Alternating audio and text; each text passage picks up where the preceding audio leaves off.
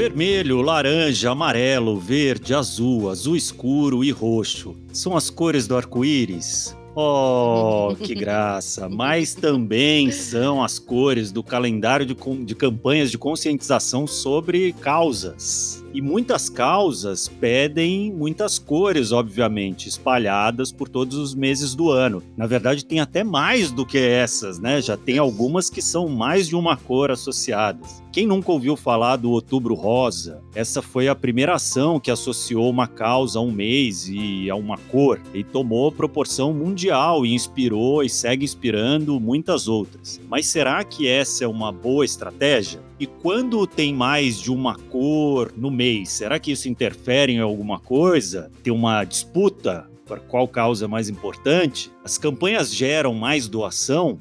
Enfim, essas são algumas das perguntas que nós vamos tentar responder hoje. Eu sou o Arthur Loubach. Eu sou a Roberta Faria. E as campanhas de conscientização que associam causas a meses e cores são os temas de hoje no Aqui, aqui se faz, aqui, aqui se doa.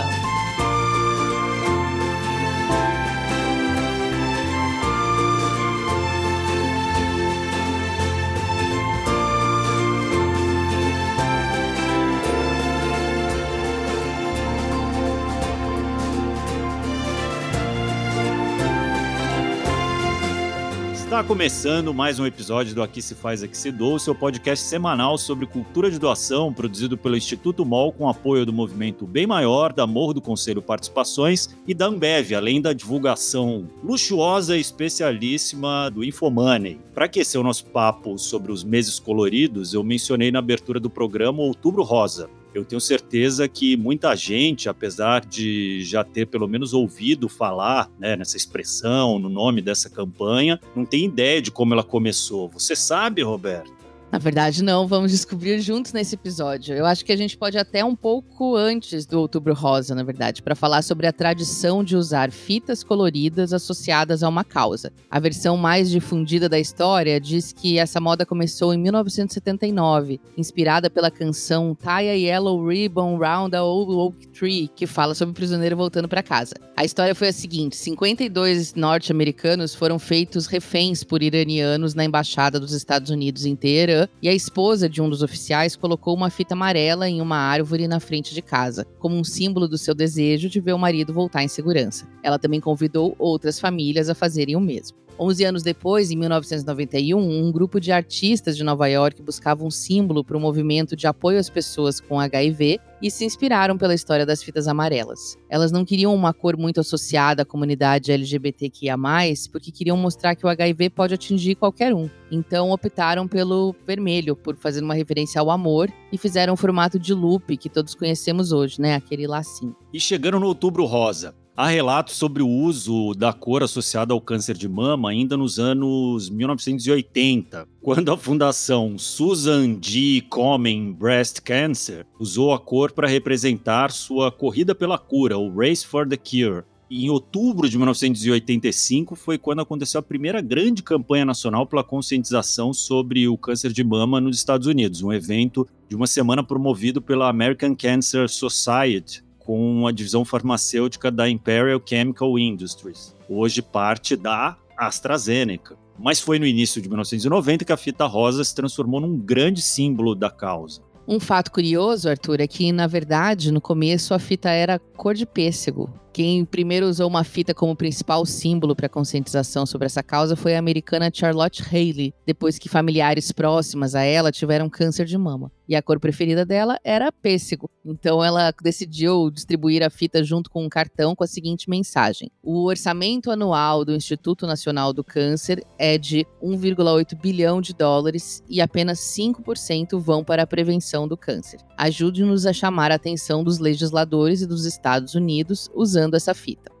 A Charlotte Haley era muito popular na sua comunidade na Califórnia e começou distribuindo os cartões e as fitas, cor de pêssego, como a Roberta falou, que ela mesma fazia no, no comércio local. E ela também fez mais, começou a escrever para mulheres importantes, celebridades, como ex-primeiras damas, e a sua mensagem se espalhou de tal forma que chamou a atenção da editora de uma grande revista americana e da vice-presidente de uma empresa de cosméticos, que procuraram a Charlotte para fazer uma parceria, mas ela achou que a campanha se tornaria muito comercial e corporativa e não quis se associar. Outros tempos, né? Só que a ideia já estava no ar e a sua força já estava provada. Então, para a edição especial do Mês Nacional da Conscientização sobre o Câncer de Mama de 1992, a revista usou a fita mesmo assim, mas com uma nova cor, rosa e a empresa de cosméticos distribuiu um milhão de fitas cor-de-rosa pelos Estados Unidos. Em 1999, quando a campanha já estava bastante difundida, o presidente Bill Clinton assinou uma lei que oficializou o Mês Nacional de Conscientização sobre o Câncer de Mama. No Brasil, a primeira ação do Outubro Rosa aconteceu em 2002, com a iluminação cor-de-rosa do obelisco do Parque de Ibirapuera, em São Paulo. Quem fez isso foi um grupo de mulheres simpatizantes com a causa que tiveram apoio de uma empresa de cosméticos europeia. Só em 2008 a campanha se fortaleceu e tomou o país e 10 anos depois se tornou uma lei federal. A gente conversou com a Luciana Holtz, que é fundadora e presidente do Oncoguia, uma organização que há 10 anos apoia e defende os direitos das pessoas com câncer. O Oncoguia participa na medida do possível, como a Luciana nos contou, de todas as campanhas de conscientização relacionadas ao câncer no Brasil, há várias outras além do câncer de mama. Ela falou sobre o Outubro Rosa e o uso das cores no fortalecimento dessas ações. Outubro Rosa vem né, de uma campanha grande dos Estados Unidos, que começou lá, que foi o Pink October, que foi essa conexão, né? Esse link da causa câncer de mama com a cor pink e a partir disso um, um convite para que marcas, para que empresas, para que toda a sociedade, né, aderisse ao rosa pensando numa ampliação da conscientização em torno do problema. Acho que esse é o ponto, né? Acho que essa é toda uma conexão que é muito importante que se feche quando a gente está juntando, né, uma cor um ícone com a causa que a gente quer ampliar a conscientização. Eu não tenho dúvida do quanto isso facilita, do quanto ajuda a ampliar, né, ampliar a conscientização, a chamar mais a atenção das pessoas. Parece que faz uma conexão mais rápida mas a Luciana também falou que é um grande desafio para o Oncoguia participar e organizar ações para todas essas campanhas. Só para citar algumas, além do Outubro Rosa e do Novembro Azul, que já são mais populares, tem o Fevereiro Laranja, que trata da leucemia, o Março Azul, de conscientização sobre o câncer coloretal, e o Dezembro Laranja, que é sobre o câncer de pele, e o Setembro Dourado, que fala de câncer infantil. Setembro, aliás, é um mês que se tornou concorrido, digamos assim, nesse sentido. A gente convidou representantes de três causas diferentes que fazem campanhas com cores nesse período: o Setembro Amarelo, de prevenção de suicídio, o Setembro Roxo, que trata da fibrose cística, o Setembro Verde, de luta pela inclusão de pessoas com deficiência. A gente vai ouvir primeiro o Antônio Geraldo da Silva, que é presidente da Associação Brasileira de Psiquiatria, que, junto com o Conselho Federal de Medicina, criou o Setembro Amarelo de Prevenção ao Suicídio, né, em 2014. O Dia Nacional da Prevenção ao Suicídio é o dia 10 de setembro e a cor amarela foi escolhida porque em setembro de 1994, um jovem de 17 anos nos Estados Unidos chamado Mike M cometeu suicídio. Ele tinha um Mustang 68 amarelo, e no dia do seu velório, seus pais e amigos decidiram distribuir cartões amarrados em fitas amarelas com frases de apoio para pessoas que pudessem estar enfrentando questões parecidas. A ideia acabou desencadeando um movimento de prevenção ao suicídio e essa cor virou o símbolo da campanha. O Antônio falou para a gente sobre as ações promovidas durante o Setembro Amarelo aqui no Brasil. Na verdade, é uma concentração de esforços para tratar bastante desse assunto, tentar falar muito desse assunto nesse período. Porque a campanha tem que ser 365 dias ao ano. Mas o mês de setembro, nós não fazemos o que algumas pessoas falam de comemoramos. Não comemoramos nada. Nós concentramos os esforços para falar muito sobre esse tema, que é para que as pessoas aprendam evitar o suicídio, né? Ter uma intervenção precoce, ser atendidas com antecedência para não correr esse risco. Mas nós temos algumas atividades principais que são basicamente mobilização da imprensa, porque a imprensa mobilizada falando de forma responsável do tema ajuda muito, porque ensina como se faz para evitar o suicídio. Fazemos peças publicitárias e claro que de propaganda, porque nós não temos dinheiro para fazer publicidade, mas propagandas em todas as mídias sociais da ABP, do CFM, dos psiquiatras do Brasil, psicólogos e outros profissionais de saúde que entram, é, enfermeiras, assistentes sociais, nutricionistas, fonoaudiólogos, todos trabalhando nessa campanha. E com isso, nós também estamos atingindo as famílias, que também estão entrando na campanha, programas de televisão, o que é bastante importante para nós. Em todas as situações, nós buscamos promover a saúde mental para auxiliar no reconhecimento dessas doenças mentais, a fim de conseguirmos fazer intervenção precoce. Isso é muito importante. E melhorar também a adesão ao tratamento. Roberto, essas ações que o Antônio falou são basicamente o que todas as outras organizações fazem nesse tipo de campanha que associa um mês a uma cor, a uma causa. Além disso, geralmente também tem produção de lives, podcasts, conteúdos nas diversas plataformas de mídias sociais, palestras e esse negócio da iluminação de monumentos, né, que em alguns casos acontece também. Exatamente. Como ele disse, é uma concentração de atividades para chamar a atenção sobre o tema, né, para a sociedade para a mídia em geral. E agora a gente vai ouvir a Verônica Stasiak, que é fundadora e diretora executiva do Instituto Unidos pela Vida, que há oito anos promove o Setembro Roxo, o mês nacional de conscientização sobre a fibrose cística. Quem acompanha o podcast lembra que ela já passou por aqui lá no episódio 30 sobre causas específicas. Vale a pena ouvir na sequência. Quando a gente fala de saúde, não existe dia e hora para conscientizar a população sobre a importância de um diagnóstico precoce, do cuidado, da busca aos profissionais de saúde, de um check-up anual, como a gente fala, né? Mas quando a gente fala de uma doença crônica, ainda sem cura, ou de uma doença que precisa de uma atenção bastante específica, é claro que é muito importante a gente tentar chamar a atenção da sociedade da maneira mais intensa possível. E por isso, tantas organizações mundialmente falando fazem uso de cores que simbolizam essa doença e de um mês inteiro de ações e atividades para potencializar tanto a mídia, a imprensa, ações de rua, quando possível, obviamente, ações na internet de modo geral, políticas públicas, né, incidir em políticas públicas que falem então sobre essas patologias, enfim. Então, obviamente, quanto mais intenso for, mais a probabilidade de conseguir chamar a atenção da população, da sociedade. Na visão da Verônica, não existe concorrência entre as campanhas que acontecem no mesmo mês eu não vejo como concorrência inúmeras campanhas, a exemplo do que estamos falando aqui, né, de meses coloridos falando por de determinadas doenças. Eu vejo, na verdade, como complementares. É um grande sinal de alerta para que todos tenhamos um olhar um pouco mais cuidadoso, né, e cauteloso com a nossa própria saúde. E, obviamente, a gente passe a prestar atenção a determinados sintomas que estão sendo abordados naquelas campanhas. É óbvio que, a exemplo do setembro, que a gente está falando aqui do setembro roxo, causa da fibrose cística, é, a gente também tem o Setembro Verde, que é o mês de conscientização sobre o transplante né, de órgãos, doação de órgãos. Então a gente, por exemplo, casa, tem uma sinergia entre essas duas causas. Quem tem fibrose cística, por vezes, precisa de transplante pulmonar e o mês de doação de órgãos tem tudo a ver com isso. Então a gente casa campanhas, potencializa a divulgação de ambas as causas. A Verônica acabou nos lembrando de outra campanha, o Setembro Verde, que é sobre doação de órgãos. A gente falou com a Cristiane de Castro, diretora social da Federação das APAES do Estado de São Paulo, que em 2015 lançou o Setembro Verde para falar sobre pessoas com deficiência. E quando perguntamos sobre ter muitas causas associadas a um mesmo mês, ela levantou um ponto que é um mote desse podcast: a cultura de doação.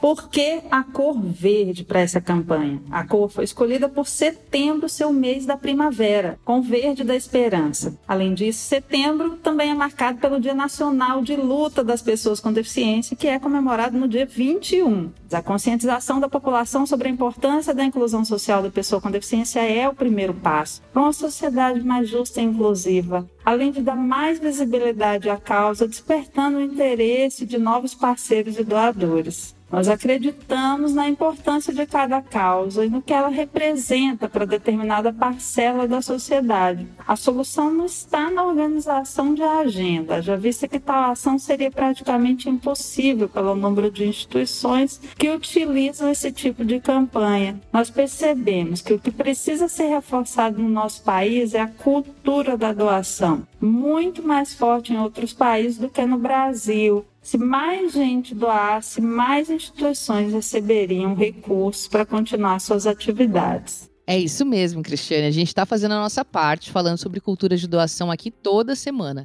Mas, infelizmente, a gente ainda está bem longe disso no Brasil. Então, a gente perguntou para Verônica se o trabalho realizado durante o Setembro Roxo ajuda mesmo no engajamento com a causa e nas doações. Obviamente, uma instituição de uma organização social, como Unidos pela Vida, depende de doações de pessoas físicas e jurídicas, doações financeiras, para poder fazer a sua atividade rodar. A gente percebe sim um aumento nessas doações durante o mês de setembro, porque a gente está muito intensamente na mídia, nas redes sociais, falando muito sobre a fibrose cística. Com isso, a gente aumenta o nosso número de visitas no nosso portal, acesso aos nossos canais de comunicação e dessa forma as pessoas vão conhecendo mais o nosso trabalho, se interessando e querendo doar. Mas não somente isso, a gente também consegue engajar pessoas para que, ao conhecerem a doença, também se sintam tocadas, para que, por sua vez, elas passem a falar sobre isso. Quando as pessoas começam a olhar mais para uma causa, ela ganha uma proporção de mídia nacional, você consegue tanto que as pessoas busquem ajuda, que para nós é o mais importante, busquem ajuda o quanto antes, isso contribua para o diagnóstico precoce, para o tratamento adequado e também, obviamente, para o aumento das doações para impactar nos projetos de cada organização. O mês de setembro foi escolhido para lembrar da fibrose cística porque o dia 5 de setembro marca a passagem do Dia Nacional da Conscientização e Divulgação da Doença, e o dia 8 de setembro é o Dia Mundial da Fibrose Cística. O roxo é a cor que representa a fibrose cística mundialmente. E o Unidos pela Vida, né, representado pela Verônica, protocolou em 2020 um projeto de lei, junto com o deputado Pedro Westphalen, do Rio Grande do Sul, para que o Setembro Roxo vire uma lei, uma data oficial no Brasil. Será que a gente pode dizer que está no calendário nacional ou internacional até dá mais credibilidade a uma campanha? A Verônica nos falou que acha que ter uma lei colocando o mês e a cor no calendário oficial faz as coisas meio que andarem sozinhas. Como acontece com o Outubro Rosa, que todo mundo se apropriou e aí sai fazendo. É, Roberta, todo mundo, ou quase todo mundo, sabe que outubro é o mês da conscientização sobre o câncer de mama. Então é orgânico. As pessoas, as empresas, os entes públicos já preparam as suas ações relacionadas a isso. Colocam símbolos cor-de-rosa nos estabelecimentos comerciais, nas suas lojas, iluminam prédios de cor-de-rosa, fazem camisetas, promovem ações com colaboradores, sem precisar ter uma instituição que comanda o processo.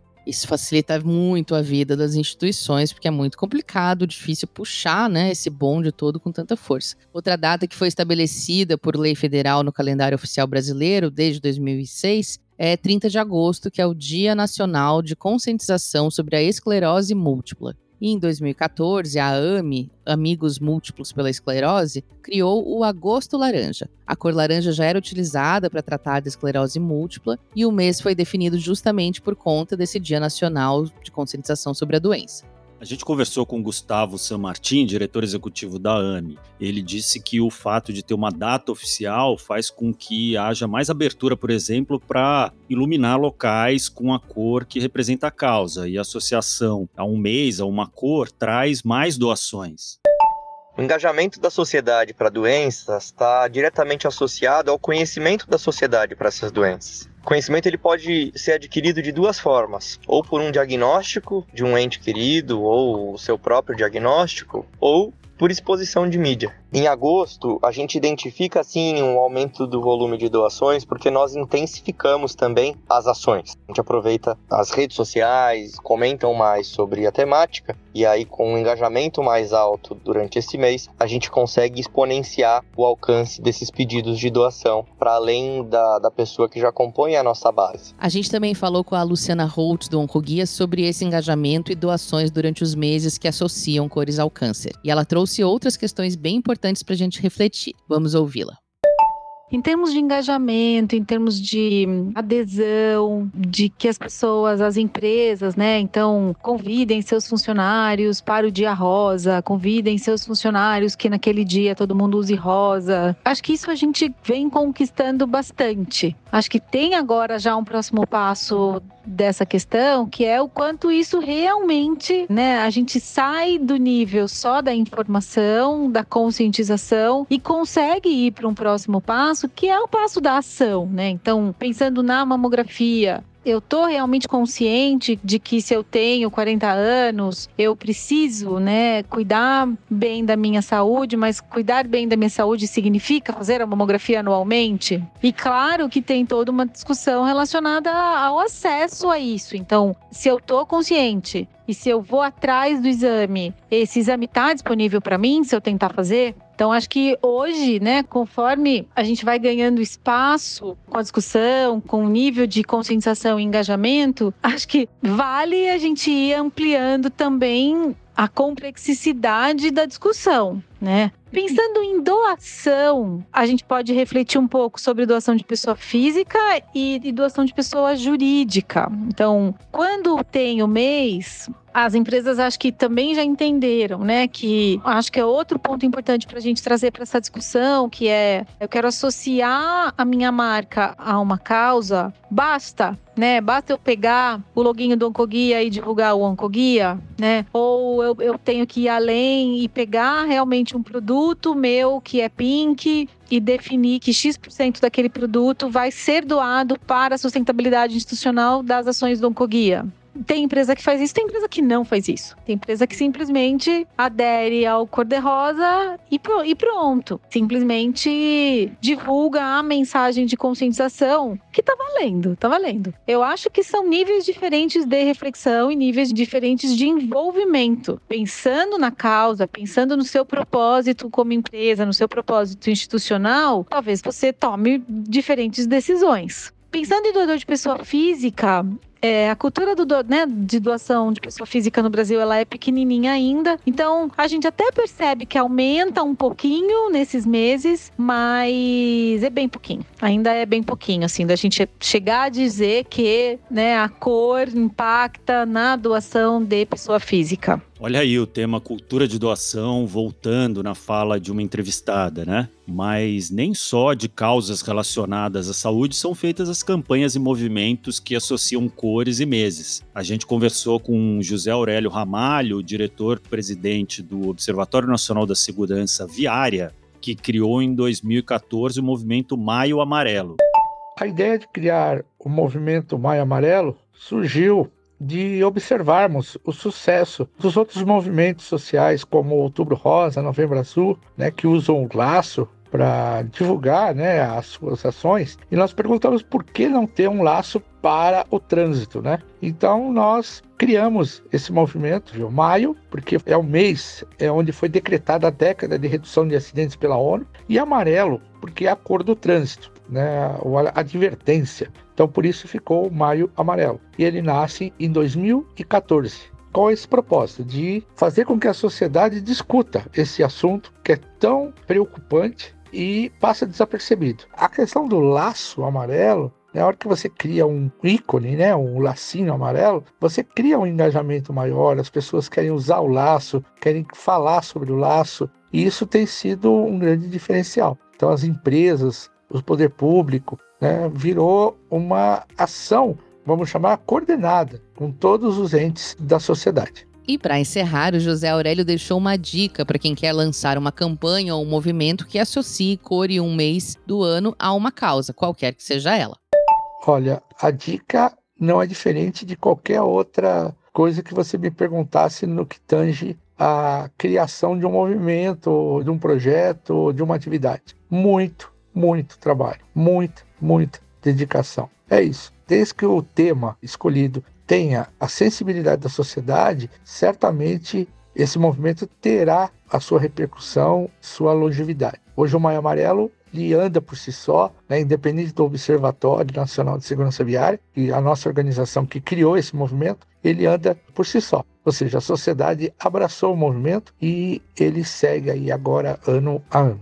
Ótima dica, José Aurélio. Roberta, a gente percebeu que, em geral, as campanhas trazem cores que já são utilizadas mundialmente para determinada causa. E os meses também geralmente estão associados a alguma data estabelecida por lei, seja aqui ou mundialmente. Mas tem exceções, né? Como o Setembro Verde, de conscientização sobre os direitos das pessoas com deficiência, que teve a definição de cor mais associada à estação do ano em que ele está. É, Arthur, e eu acho que ficou claro também que essas campanhas podem sim gerar mais engajamento e mais doações, mas é importante que elas consigam incentivar um compromisso permanente com a causa. E para isso, é claro, é necessário não apenas ter boas ideias, uma cor, uma data no calendário, mas muita organização, parcerias, boa comunicação, um tremendo esforço de equipe para mobilizar a sociedade toda.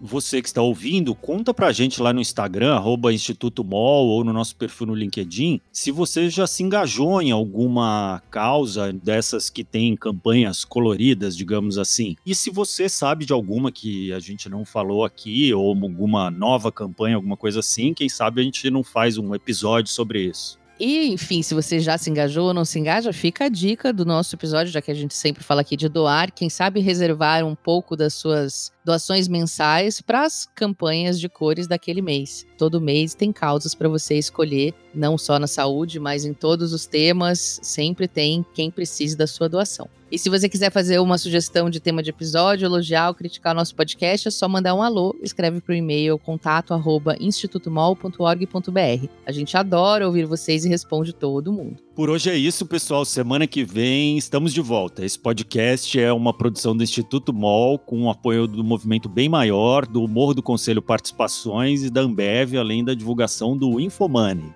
Esse episódio teve produção da Mônica Herculano, o roteiro final e direção são da Vanessa Henriques e da Ana Azevedo. Hoje temos a presença ilustre da Mariana Viana, aqui nossa nova integrante da equipe. A arte é da Glaucia Ribeiro, todas elas são do Instituto MOL. A edição de som é do Bicho de Goiaba Podcasts e é, é isso. isso. Até mais. Até mais, gente.